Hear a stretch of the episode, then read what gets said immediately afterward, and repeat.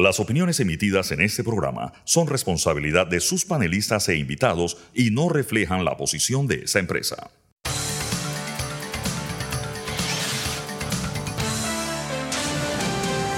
Mesa de Periodistas. Buenos días Panamá, bienvenidos a Mesa de Periodistas, con el análisis profundo y diferente que los pone al día. Les habla Alfonso Grimaldo de Nueva Nación, me pueden seguir en arroba alfonso AGP suscribirse a Nueva Nación, nuevanación.com.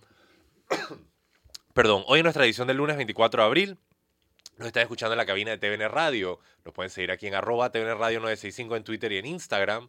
Les recuerdo que también nos pueden seguir en el canal de YouTube de TVN buscando TVN y revivir las fascinantes conversaciones que tenemos aquí en Mesa de Periodistas entrando a Mesa de Periodistas en Spotify.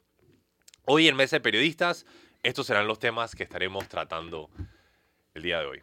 Primero, el panameñismo arranca campaña. Ayer, cerca del monumento de Arnulfo Arias, se dio el inicio de la campaña del panameñismo liderada por su futuro candidato José Isabel Blandón, quien argumentó de que a pesar que el partido había pasado momentos difíciles, se encontraba ahora en la ruta hacia la victoria y también pidió la, la conformación de una gran alianza no solo entre el panameñismo, sino los otros partidos, para poder derrotar a quien parecieran eh, conceptualizar como su enemigo, Ricardo Martinelli. También, finalmente, termina el periodo legislativo. Hay una frase muy famosa, creo que es de Chesterton, que dice, no hay momento más peligroso que cuando la legislatura está congregada. Así que quizás podemos estar en un momento un poquito más saludable. No obstante, quedan pendientes muchos temas de discusión en la agenda legislativa entre ellos la ley de extinción de dominio, que ha sido empujada por el gobierno de los Estados Unidos, y también el contrato minero, cuyo borrador ya ha sido circulado a la población. Se dieron supuestamente eh, un periodo de consultas populares a través de la plataforma Ágora, controlada por el gobierno, y posteriormente el contrato debe ser ratificado por la Asamblea Nacional. Queda ver si la Asamblea va a participar en la modificación del texto del contrato, aunque el Ejecutivo preferiría que no.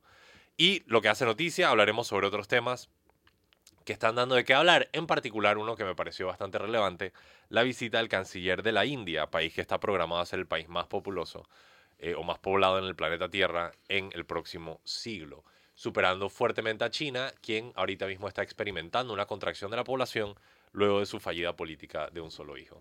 Presentados los temas, les presento quienes se encuentran conmigo el día de hoy. Tengo el gusto de que me acompañe Fernando Martínez. Buenos días, saludos a nuestros oyentes. El doctor Jorge Eduardo Ritter. Buenos días, doctor Ritter.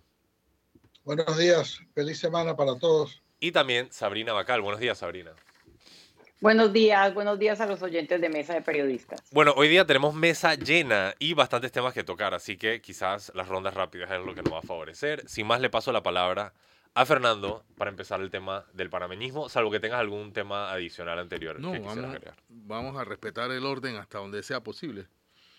Eh, bueno, eh, el, la postulación y el inicio de, de las internas dentro del Partido Panameñista abre un abanico de preguntas alrededor de eh, no solo de quién va a abanderar eh, al Partido Panameñista en el proceso electoral que está en marcha, sino cómo se van a articular, eh, pienso yo, las alianzas eh,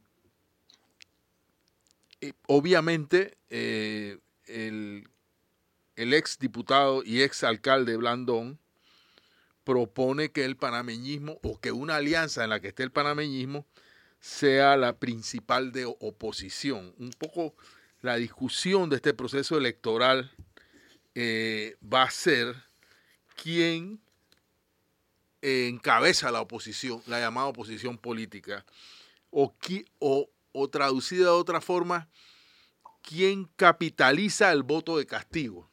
Porque eh, cuando la gente, digo, cuando los políticos hacen su inventario de posibilidades, eh, buscan lo que se llaman los nichos, o sea, dónde están los elementos que van a movilizar el voto en la coyuntura electoral. Obviamente están los temas de siempre, que si la comida, que si la inseguridad, o sea, los que son los que son problemas y a los cuales eh, los políticos apelan cada cinco años.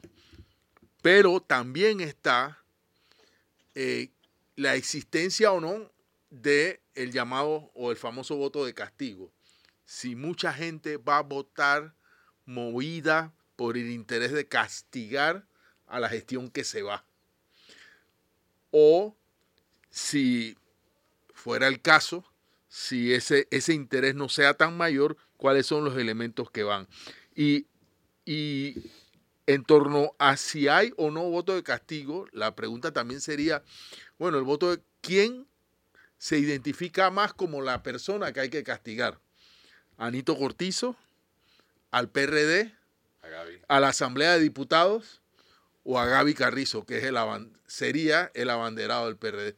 Todos estos son temas que, que entran en, el, eh, entre los posibles escenarios de, la lucha o de la pugna electoral en este momento. Desde luego, para en el caso del panameñismo hay un problema eh, complicado que resolver y es eh, la, no sé si decir necesidad que tiene, en este caso, el exalcalde Blandón de establecer una alianza, primero con Rómulo Rux, pero esta alianza con Rómulo Rux estaría en dependencia de que Rómulo Rux, a su vez, gane el control o la postulación de su partido, cosa que yo creo que ni Blandón, ni Rux, ni nadie sabe qué va a pasar allí.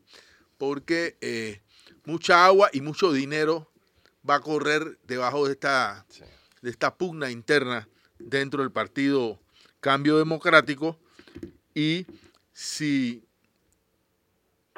eh, para Blandón y Rux o para el futuro de una alianza entre Blandón y Rux es importante que Rux gane, también lo sería importante para el candidato o precandidato Ricardo Martinelli, que cuenta con que pueda arrastrar por la vía del, de Yanivel Ábrego y sus secuaces. 14 eh, diputados, eh, pueda arrastrar con ellos al partido hacia su entonces también alianza alrededor de cambio democrático. Estas son, digamos, las variables que puedan estar concurriendo.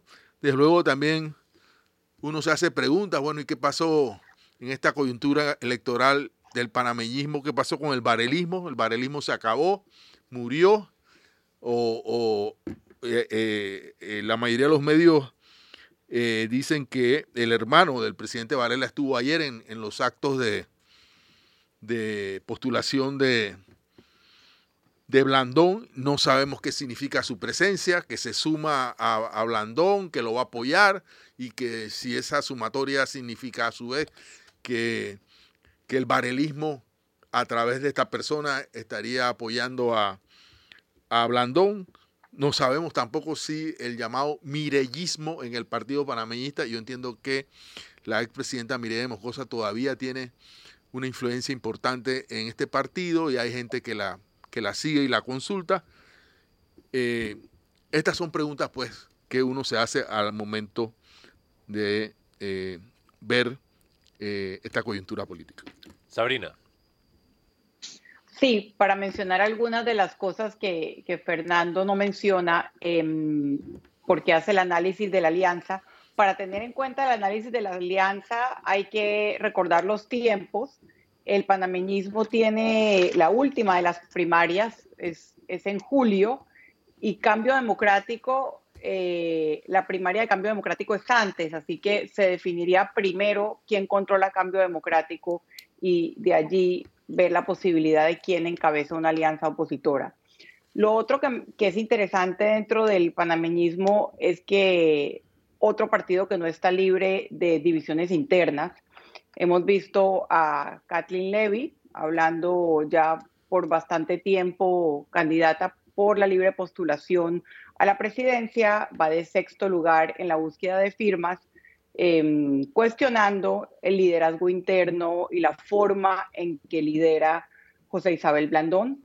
Hay otros dos candidatos ligados al panameñismo, eh, Eduardo Quiroz, que tenía mucho tiempo de, haber renunciado y de no ser activo en el panameñismo, pero que hay quienes eh, lo ubican cercano a la expresidenta Mireya Moscoso, y también Melitona Rocha que se ha mantenido dentro del panameñismo, no ha renunciado, como él dijo en un programa, él no se puso la vacuna, sigue en el panameñismo, pero está eh, corriendo por la libre postulación. Así que ahí vemos claramente divisiones internas y habría que preguntarse por qué eh, tantos candidatos o figuras políticas ligadas al panameñismo están buscando la vía de la libre postulación. Eso por un lado.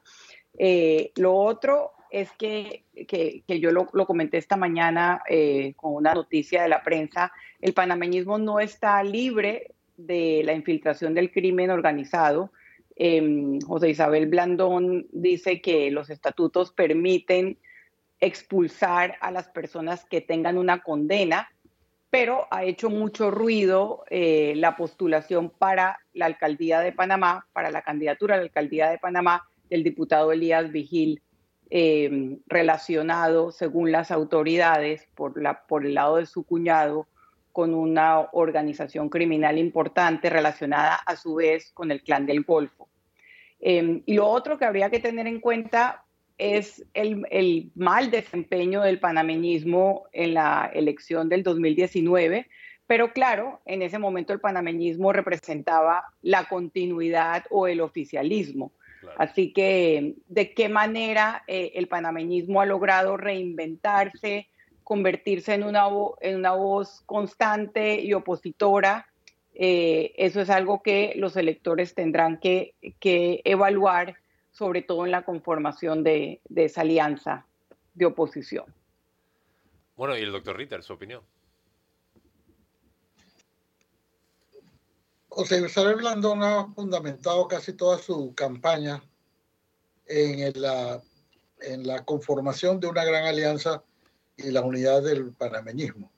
Es cierto que a lo interno del partido no parece tener mayor oposición, en ese sentido se parece más a la candidatura dentro del partido, a la de Ricardo Martinelli, que es todo el mundo da por descontada, que a la de Rómulo Ruz o la de eh, José Gabriel Carrizo entre los partidos grandes, que, la, que tienen algún grado de oposición o que alguien le está seriamente disputando la candidatura presidencial. Eh, se da por descontado que Blandón va a ser el candidato del panameñismo, así como Ricardo Martinelli lo será realizando metas. No está claro en el resto de los, de los partidos. Él dijo ayer en su discurso que habló mucho de la unidad del partido, que así como había otros colectivos, otros partidos que tenían división, no estaba, no era así el caso del panameñismo y en efecto se ha esmerado en atraer hacia su candidatura a los huestes de Juan Carlos Varela y a las de Mireya Moscoso. No sé si lo habrá logrado, seguramente sí, pero eso no, eh, eso no obvia lo que acaba de señalar Sabrina, que hay otros tres candidatos ligados al panameñismo que están corriendo por otra vía, ya sea por la libre, pues, pues especialmente hay tres en la libre postulación. Yo, yo creo que es importante porque él se ha mantenido y ha sido muy consistente en, esa, en ese planteamiento de la unidad del panameñismo y en la conformación de una gran alianza. No se ha salido de ese, de ese tema. Como si ha habido, como si ha habido temas como si ha habido eh, cambios y cambios sustanciales en las campañas de otros candidatos, eh, que se evidencia la mano de, los asesores externos o extranjeros que hay, que ya van apareciendo los nombres y que dicen muy bien o que han hecho notorio el cambio que han sufrido algunas campañas políticas. Por ejemplo, en el caso de Ricardo Martinelli, eh, es, evidente que ha habido un cambio en su actitud, en sus redes sociales, incluso en los periódicos de su propiedad, en el sentido de no responder ni atacar. Eh, la campaña de José Gabriel Carrizo, eh, que por ahora ha sido más bien de, de música, de, de bailes, de expresiones callejeras y la única o el único planteamiento que se le ha oído es señalar precisamente a Ricardo Martinelli de cobarde y de, y de ladrón, porque dijo que robó, eh, y sin embargo no, por el otro lado, Martinelli ha decidido no contestar ninguno, ninguno, de, ninguno de esos ataques. Es evidente que uno está enfocado, en el caso de, José Gabriel Carrizo, a tratar de polarizar la campaña, ¿es, ¿soy yo o es Martinelli? Y por eso ataca Martinelli. Por otro lado, su estrategia dirá, ¿para qué vamos a, contestarle? Vamos a seguir en lo nuestro que, sin, que como vamos, vamos bien, llamémoslo así. En el caso de, Ricardo Lombana, por ejemplo, es evidente también un cambio de estrategia que ahora, eh, nada más en su vestimenta, eh, uno ve que ahora aparecen todas las entrevistas con eh, sudadera y capucha. Yo no sé cómo se, o a otros le dicen buzo y capucha. En todo caso, estos suéteres. Que, hoodie. No, yo sé que se dice hoodie, pero tú porque eres muy joven, yo tengo miedo de que si tú le dices hoodie, quizás los muy jóvenes van a saber qué es un hoodie y si esta campaña fuera en los Estados Unidos basta decir hoodie. Pero yo no sé cuánta gente, yo estoy seguro que Fernando no sabe qué es hoodie. Por mi hijo de 16 años sí sé, pero bueno, eh, ah, igual. Ok, Entonces, vamos sabe. entonces vamos a decir hoodie, pues. Ahora le ha dado por aparecer en todas. Claro, todos están apelando a la juventud. Eh, la campaña de, Carrizo apelando a que la gente no vota por lo que dicen, sino por la alegría, la emoción que puedan despertar y entonces es todo eh, tambores, bailes y demás sin mucho, sin ningún planteamiento de fondo. Lombana, que sí tiene más planteamientos de fondo, por supuesto, apela a la juventud en su vestimenta. Es imposible que en Panamá, fuera de los muy, muy jóvenes, perdón, uno ande todo el día en hoodie. Eh, con el calor que hace. Él va con, con, gorra y hoodie a todas las, a todas las, a todas las entrevistas, apelando también a ese voto de la juventud. Y los otros candidatos, eh, Torrijos, por ejemplo, se ha mantenido, también no, no he visto algún cambio fuera de, de recurrir constantemente a los medios de comunicación y ahora de una forma más visible en los lugares muy concurridos, como la feria que estuvo este fin de semana, él eh, asistiendo a esos actos. Rómulo Ru, por su parte, eh, va y viene, o sea, no, es, no ha sido constante en sus apariciones ni constante en su planteamiento. Él tiene un problema fundamental que es un problema interno de su partido, porque está enfrentando una oposición seria y él señalando eh, que el PRD y Ricardo Martinelli tienen sus manos metidas en el, en el partido, en su partido eh, Cambio Democrático.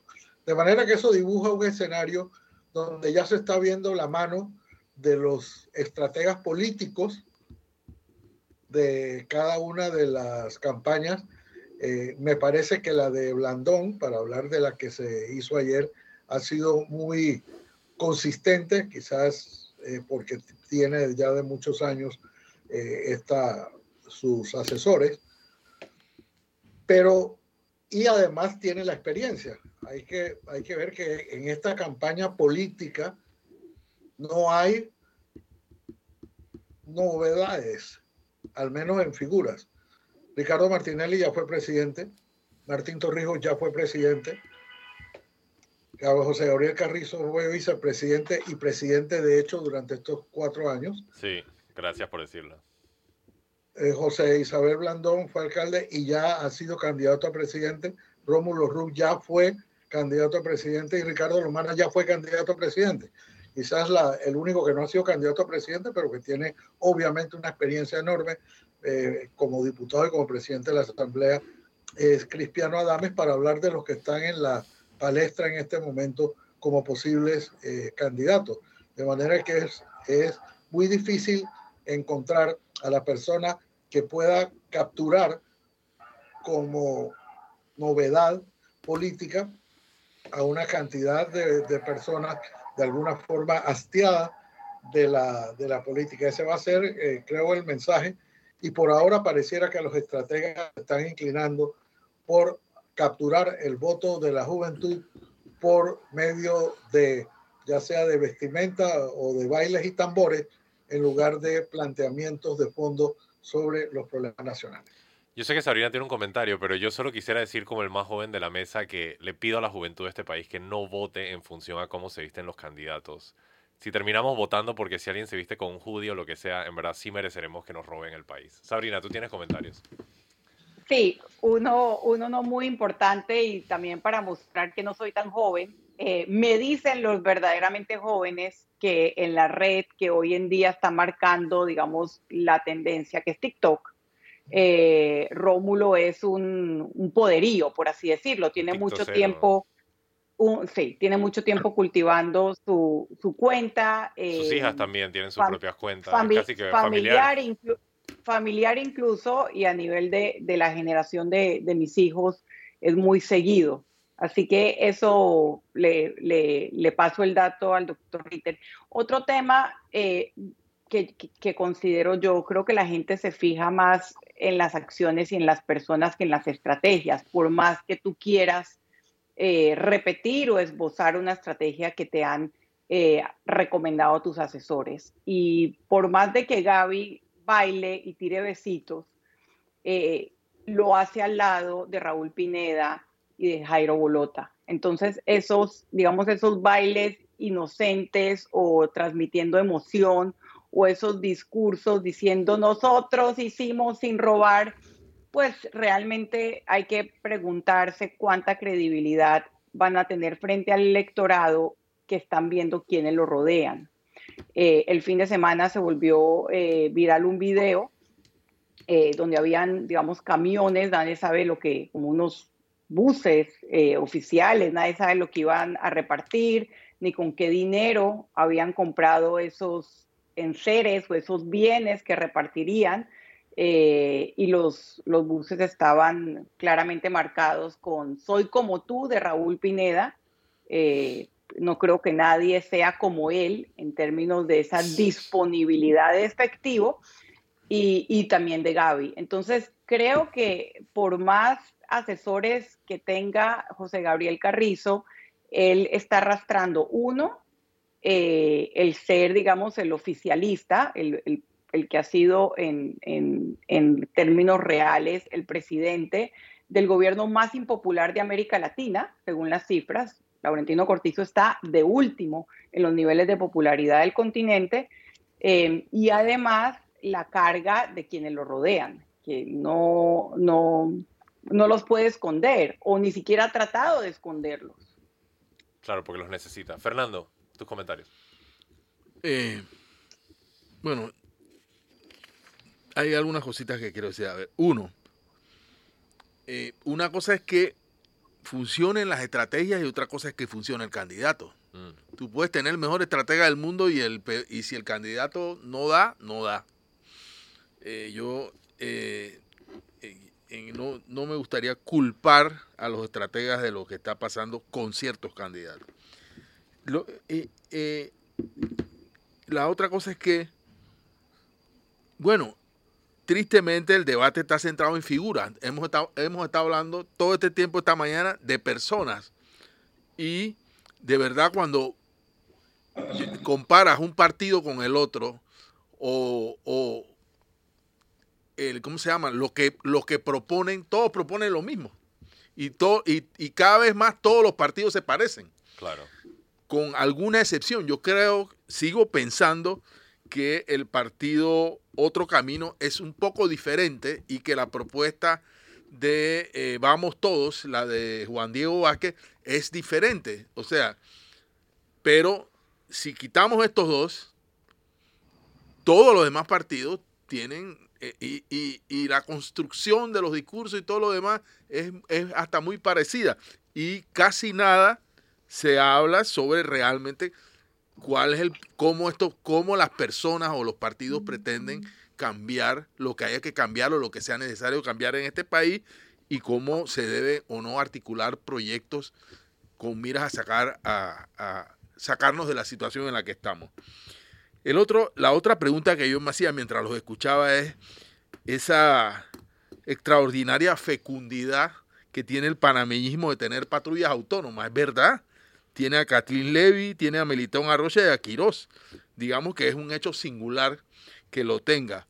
También, eh, y, y, por qué, eh, bueno, estos y otros candidatos, porque creo que también sería el caso de Martín, eh, prefieren hacer la pelea fuera del partido y no dentro del partido. Eso es algo que, a mí no me queda demasiado claro. También el PRD tiene su Zulay Rodríguez, que desde muy temprano eh, decidió apartarse de, de las internas de, su partido.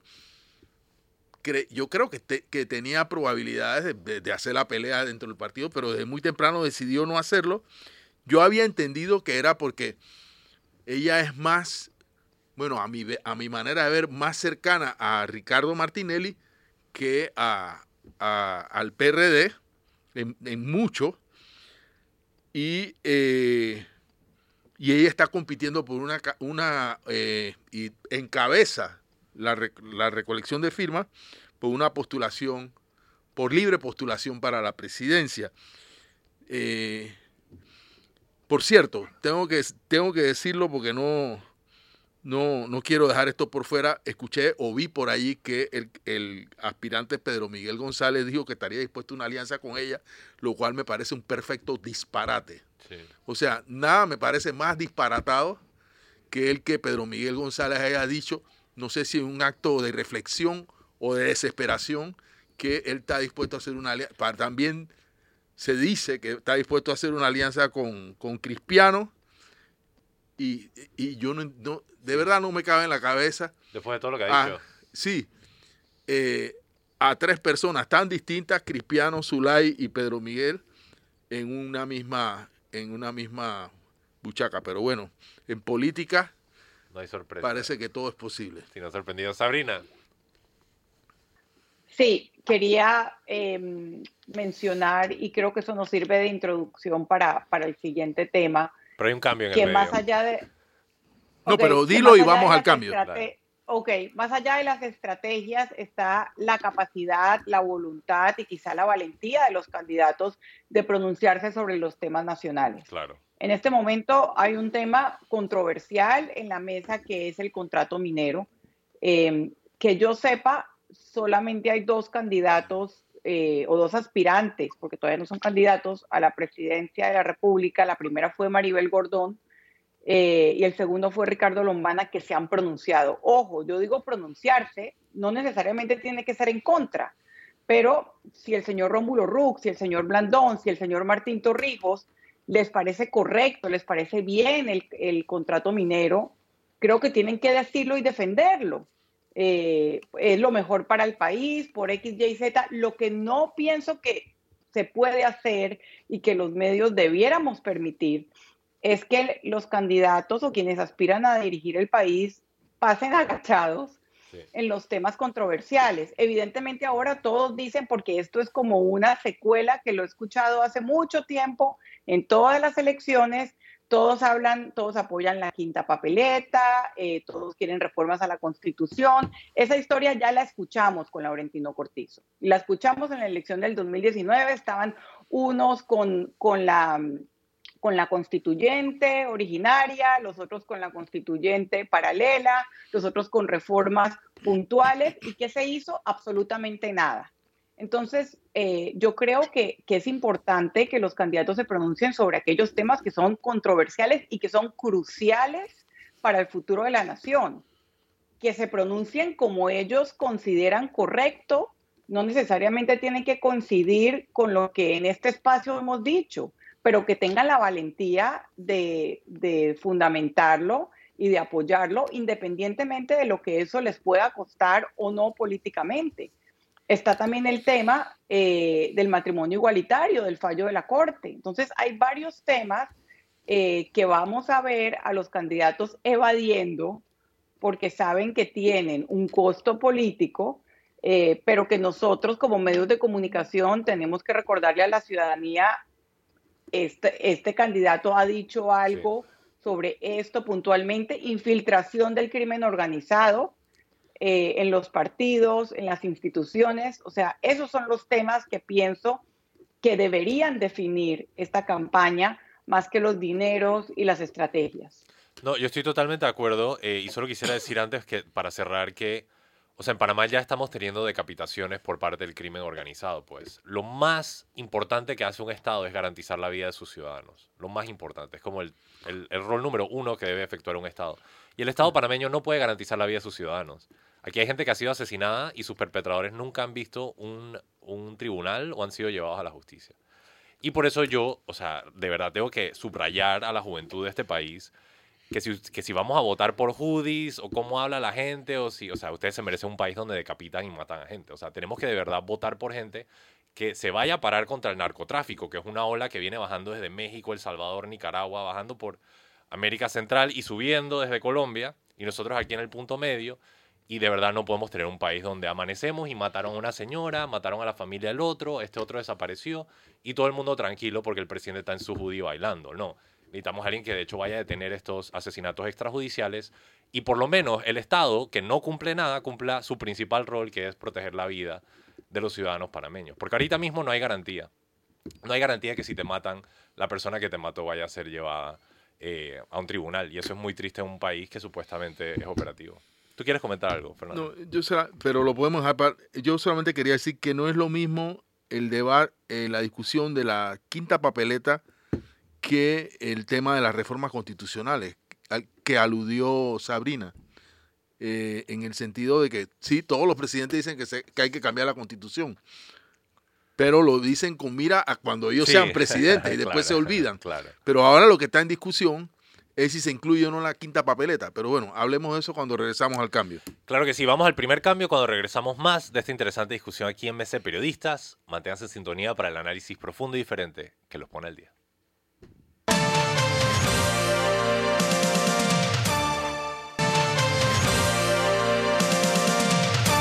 Y estamos de regreso aquí en MC Periodistas con el análisis profundo y diferente que los pone al día. Brevemente les recuerdo, les Alfonso Grimaldo de Nueva Nación. Me pueden seguir en todas las redes en arroba alfonso AGP. Me acompañan Fernando Martínez, Sabrina Bacal y también el doctor Jorge Eduardo Ritter. Varios temas en este segundo bloque. Uno de ellos, el cierre de las sesiones de la Asamblea, pero también quedó el asterisco de la quinta papeleta. No sé, Fernando, si quieras expandirte un poco más sobre eso. Eh, bueno, aquí, no, en la quinta papeleta es un tema aparte, porque la quinta papeleta es algo que Claro, es que quedó del algunas personas anterior. están proponiendo que se incluya una quinta papeleta al momento de votar para preguntarle a los votantes si están a favor o no de una constituyente. Esto trae muchos problemas, o traería muchos problemas, porque eh, primero habría que preguntarse si esto, de acuerdo con lo que dice nuestra misma constitución, es vinculante. O sea, si el que gane las próximas elecciones está obligado a hacer una asamblea constituyente. Pero además, la quinta papeleta no, bueno, me parece a mí, eh, no propondría o no incluiría el tema de qué, por qué forma o por cuál método se estaría reformando la constitución. Ojo, esto no tiene nada que ver con el hecho de que yo personalmente o de que Sabrina o Jorge estén de acuerdo con una reforma constitucional. O sea, yo personalmente creo que la constitución se debe reformar. Pero la pregunta que me hago es si la quinta papeleta es una forma de resolver el problema. Ya Sabrina dijo, y estoy de acuerdo con ella, en que si tú le dices a los candidatos presidenciales, a todos, no creo que haya uno solo, si les preguntas que hay que reformar la constitución, todos van a decir que sí. Y todos pueden hacer exactamente lo mismo que hizo Laurentino Cortizo, que dijo que sí en campaña y cuando fue presidente escurrió el bulto. Llamó a una, a una reunión, llamó a no sé qué, formó y no pasó absolutamente nada. Eh, ¿por, qué no pasan? ¿Por qué realmente los presidentes se resisten a cambiar la constitución? Bueno, Porque son mentirosos. Porque, bueno, Porque son mentirosos. eh, porque eh, las asambleas de diputados recién electas, eh, porque además una, una reforma constitucional se tiene que hacer al inicio de cualquier gobierno. Y las asambleas se resisten porque sienten que una asamblea constituyente, si fuera una, un- por la vía de la reforma una asamblea constituyente, o también está el camino de la llamada constituyente originaria, ese, ese sería todavía peor, porque le restaría poder a los poderes que emergen del propio proceso eleccionario. Entonces, esto se forma una saboteadera inmensa dentro de los propios poderes que surgen de las elecciones y al final entonces se, se convierte en un desmadre. Eh, y eh, eh, ahora, igual, como siempre, yo considero que el debate sobre la necesidad de la reforma constitucional y sobre la forma de llegar a ella me parece absolutamente sano y me parece que es un debate que se debería hacer también en la coyuntura electoral. Antes de pasar a lo de la asamblea, el doctor Ritter tiene un comentario sobre el tema de la papeleta. Doctor Ritter. El sentido de la papeleta es una fórmula copiada de otros países donde eso ha funcionado, donde además de elegir a las autoridades, se le consulta a la ciudadanía si quiere o no X, X cosas, no necesariamente, esa quita papeleta no necesariamente es sobre la reforma constitucional, pero en este caso de Panamá sí. La diferencia entre esos países, me refiero a Chile, me refiero a Colombia, es con Panamá, es que en esos países cuando un presidente no cumple con un mandato de esa naturaleza, aunque no sea vinculante, tiene consecuencias políticas para él y para su partido y en una forma muy seria. En Panamá no. En Panamá la, el eje central casi, casi, de la campaña de Laurentino Cortizo fue la reforma constitucional y, la, el, y salvar a la Caja del Seguro Social aparte de que la estrella iba a ser la, la educación. Yo me pregunto cuál de esas tres bases se cumplió.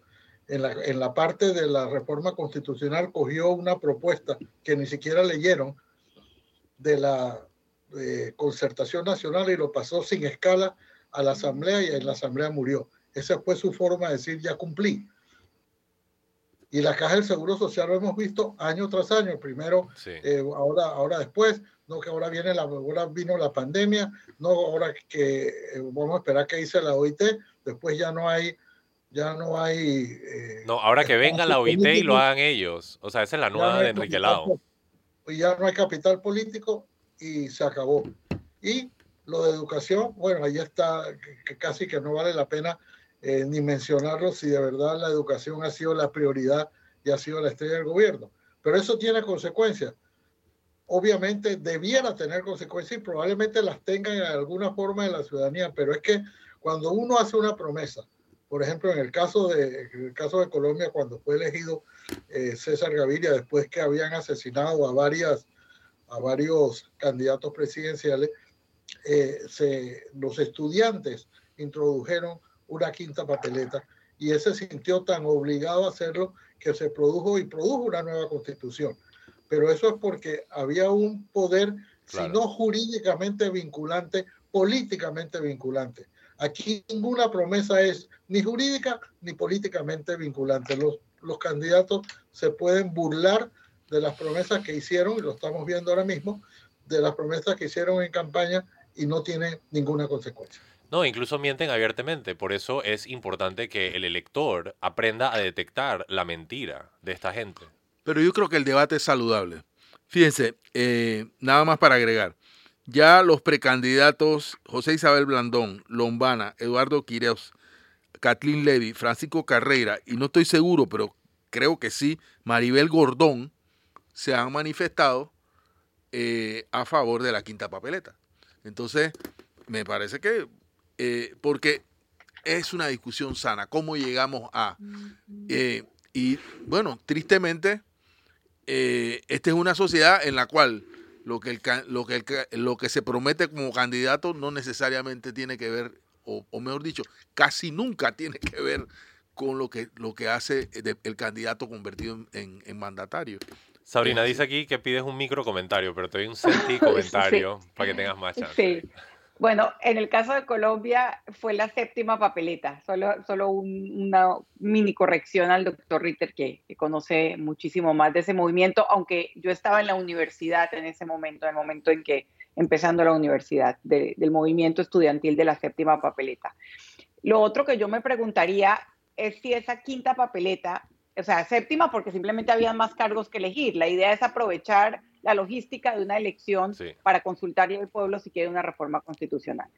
Lo otro que yo le preguntaría a, los ciudadanos que promueven en este momento el grupo de ciudadanos la quinta papeleta es si van a incluir el tipo de reforma constitucional que se va a hacer. O sea, o, van a decir reforma constitucional, porque hay muchos métodos de reforma constitucional. Eh, y bueno, no que eso garantice que los, que los mandatarios cumplan sus promesas, porque como bien dijo el doctor Ritter, de tres promesas principales de la candidatura, de la campaña de Laurentino Cortizo, el nivel de cumplimiento es cero, cero por ciento. Incluso podríamos decir que una promesa que ni siquiera se esboza, pero que la gente asume, y es que el candidato por el que votó iba a gobernar, la mayoría diría que tampoco se cumplió, porque no lo hemos visto gobernar a, gobernar a él, sino al vicepresidente. Entonces, eh, me preguntaría, uno, ¿qué capacidad tiene esa quinta papeleta eh, de, lograr un compromiso político que tenga consecuencias políticas para aquel que no lo logre? ¿Y qué posibilidades habría de que esa quinta papeleta incluya el método por el cual los ciudadanos piensan que se debe reformar la Constitución? Quisiera nada más el interés del tiempo aprovechar para pedir el siguiente cambio aquí y así cuando regresemos a hablar holgado. Eh, yo, bueno, eh, quería agregar, porque era el tema de, esta parte, claro. que a la Asamblea Nacional de Diputados le queda lunes, martes, miércoles y jueves solamente para sesionar. Y bueno, ayer tuvimos en, en, radar a este señor Rick, que es el secretario general del Ministerio de Gobierno.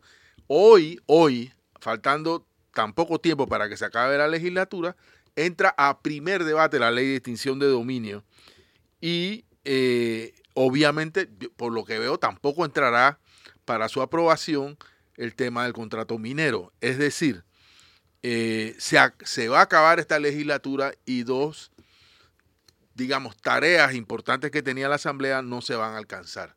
Y ya todo el mundo dice, o todo el mundo se dice en los pasillos de la Asamblea, que el, eh, la falta de asistencia a los debates se ha convertido, porque todos los, los o la mayoría de los diputados están haciendo campaña para reelegirse, eh, la inasistencia se va a convertir en la, en la regla de la próxima legislatura. Bueno, por eso es que yo digo, si los diputados no quieren estar en la asamblea, que el electorado los saque, ya de una vez por todas. O sea, si literalmente van a ser electos nada más para andar dando vueltas y haciendo las suyas, pues votémoslo atrás. Eso es lo que yo quisiera hacer hincapié a través de todo este periodo electoral.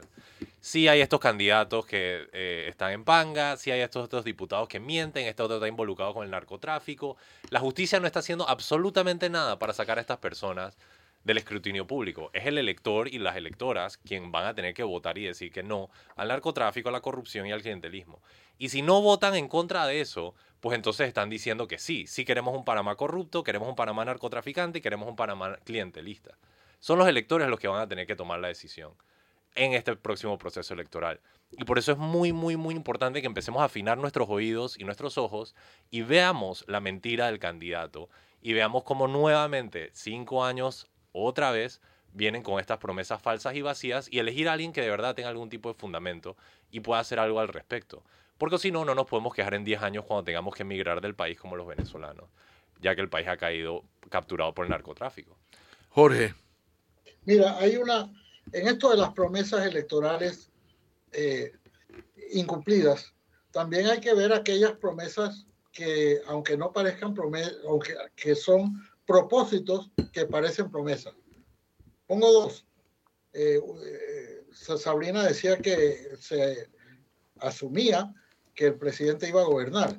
Ahora, él sí, lo, él sí lo prometió y lo dijo. Yo, por ahí han circulado nuevamente esos videos cuando dijo el que va, el que manda, el que va a mandar es Nito Cortizo, cuando él hablaba en tercera persona, como si fuera otra. decía, y aquí a partir del primero de julio el que manda es, es Nito Cortizo y se acabó el relajo y ese, y ese bueno, nada de eso se cumplió.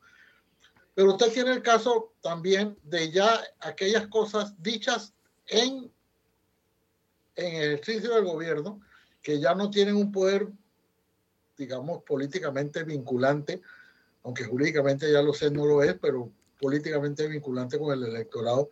La primera vez, y esto lo recalcó el, el diputado Fernández ayer en Radar, la primera vez que el, el candidato, el, el, recién electo presidente de la Asamblea, hace dos años, Cristian Adame, eh, dijo, y lo comentamos aquí en Mesa Periodistas, lo importante que había sido.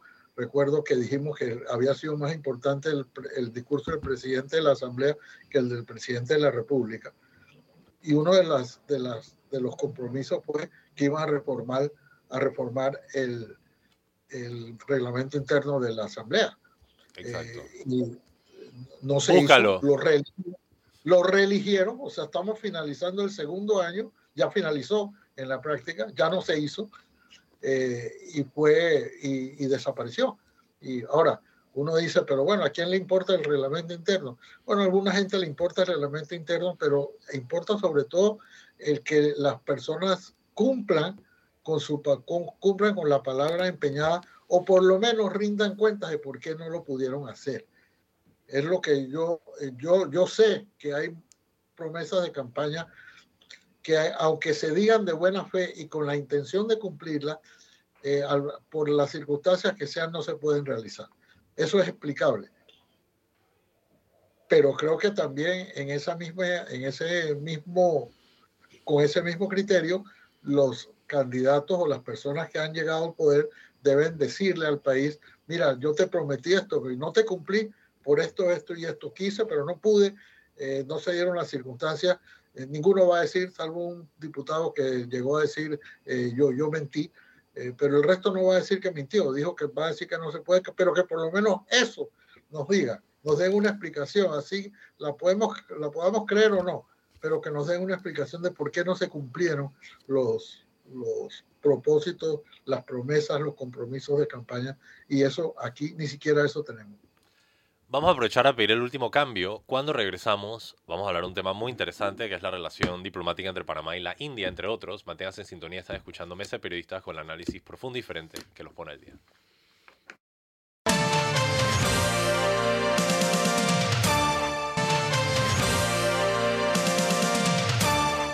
Y estamos de regreso aquí en Mesa Periodistas y en la recta final con el análisis profundo y diferente que los pone al día para ya cerrar con los temas a discusión. Valdría la pena comentar sobre la visita del canciller de la India a Panamá. Ya hemos cubierto el tema de la quinta papeleta que también estaba en agenda. Eh, lo único que quedó pendiente, eh, no sé Fernando si quieras mencionar un minuto sobre este tema, fue el cierre del periodo legislativo de la Asamblea. No, creo que lo podemos hacer en la semana porque todavía quedan un par de días. Yo creo que vamos a decir que el canciller de la India, Sabramayan Yaichankar llega hoy al país. Se va a reunir con el presidente Laurentino Cortizo y, y va y participa de una gira por toda Latinoamérica, eh, en la cual ha decidido visitar a Panamá. Aquí se va a celebrar, creo que a partir de mañana, una reunión del Sistema de Integración Centroamericano, su, su versión de los temas económicos. La India es creo que ya, el país más poblado del planeta, es un mercado importante. Además, la fuerza laboral de la India ha sido valorada como una de las más importantes en el mundo. Es la sexta economía más mayor y es un gran centro de producción de tecnología, desarrolladores de software. Es miembro de la propuesta alternativa conocida como BRICS, Brasil, India, eh, Rusia, Irán. China Irán se No, no, no, me disculpo, me no. disculpo, perdón. Eh, y eh, sí, es, es, muy, China, es muy importante. Además, nosotros tenemos una, una canciller de origen indio que eh, es muy importante que Panamá mire sus relaciones hacia este país, por supuesto, con, con eh, la independencia con la que debería mirar sus relaciones con todos los países del mundo. Irán aplicó a unirse al BRICS. Por eso es que me confundí. Sabrina, tus comentarios. Sí, creo que obviamente la cooperación económica y las posibilidades económicas de una relación diplomática son importantes, pero también lo es la congruencia ideológica. Y, y hay la, la, postura de BRICS, eh, de China, de Brasil, de India con respecto a la guerra, a la invasión de Rusia en Ucrania, eh, con respecto incluso a temas de democracia, derechos humanos, no es exactamente la misma que Panamá ha dicho defender. Entonces, eh, es algo que hay que tener en mente eh, cuando se evalúa pues lo que aporta esta visita. Por un lado está igual, igual cuando hablamos de la relación con, con China, ¿no? Por un lado está el tema económico, por otro lado está el tema de principios eh, y de ideología. Doctor Ritter. Yo destacaría también la, importancia de que, de que vayan a converger en Panamá eh, distintos cancilleres, o sea que esto no es una reunión bilateral, en la primera parte va a ser bilateral, pero luego va a ser una, una relación multilateral eh, que Panamá en esta materia eh, lidera con respecto a Centroamérica y en su relación con, con India. Y India en efecto es o, va a ser en los próximos días, porque se habla de, se hablaba de que para mediados, para finales de abril o mediados de mayo, eh, ya iba a ser la, el país más poblado del mundo, eh, tiene una, una amplísima, muy eh, amplia experiencia en tecnología y muchos de los, de los grandes gerentes, CEOs que, le, que les llaman o presidentes de empresas tecnológicas son de origen indio y y van a estar, eh, esa economía es una de las economías pujantes, es una economía también de enormes eh, niveles de pobreza, una sociedad muy distinta eh, a la nuestra, una ciudad, una, una, un país todavía de, de, castas, pero es una, un país importantísimo que Panamá muy poco, muy poco mira hacia ese país. Yo creo que es importante. Es la primera vez en la historia que un, ministro de Relaciones Exteriores de la India viene a, a Panamá, de manera que creo que la, que la, la, visita no debe ser eh, soslayada ni, ni disminuida. Es importante, es novedosa la presencia de un ministro de Relaciones Exteriores en la India y ojalá podamos sacar de ello el mayor provecho para, para nosotros y para la región. No, sin duda. Solo para ofrecer unas estadísticas y al cierre, eh, la relación comercial entre Panamá y, el, y la India eh, no está tan desarrollada como podría estar. El principal exportación de India a Panamá son los textiles y la ropa. Eh, y por el otro lado, la principal exportación de Panamá a la India es cobre. 158 millones de dólares anuales en cobre, cuando la exportación total a la India es de 200 millones de dólares. Ahí hay claramente un enorme mercado que desarrollar. Em, y al final eso es lo que está buscando Panamá, un mercado de exportación al cual eh, enviar sus productos para mejorar la calidad de vida de sus productores. Con eso llegamos al cierre del Volviendo, programa. Ah, Sabrina, disculpa. Comentario mínimo sobre el tema ideológico y de principios que me recuerda un oyente del programa. Eh, Súper importante. Que Latinoamérica, sí, Latinoamérica es una zona libre de armas nucleares e India es uno de los cuatro países que tiene armas nucleares en contravención con el Tratado de No Proliferación de Armas Nucleares. Esto también es un tema eh, que tiene que verse en el marco de esta reunión de SICA y de la visita del canciller de India. Claro, yo también sencillamente agregaría para las preocupaciones del oyente, eh, si hay otras potencias con las que Panamá tiene relaciones que no estarán en contravención de tratados internacionales de derechos humanos y de protección del medio ambiente. Así que valdría la pena cuestionarnos sobre la integridad ideológica de las relaciones que tenemos con los otros países. Doctor Ritter, Fernando, ¿alguno de ustedes quisiera decir una conclusión final? Doctor Ritter.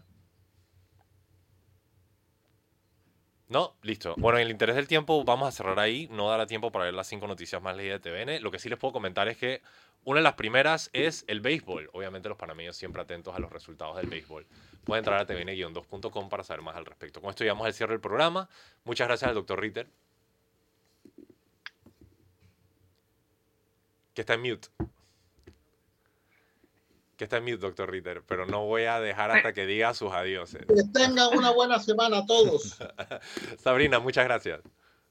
Buen inicio de semana para todos. Fernando Martínez, muchas gracias. Saludos a nuestros oyentes. Y muchas gracias a nuestro querido público. Les recuerdo que una cita mañana aquí en BC Periodistas con ese análisis picante, profundo y diferente que los pone al día. Manténganse en sintonía, que tengan excelente día.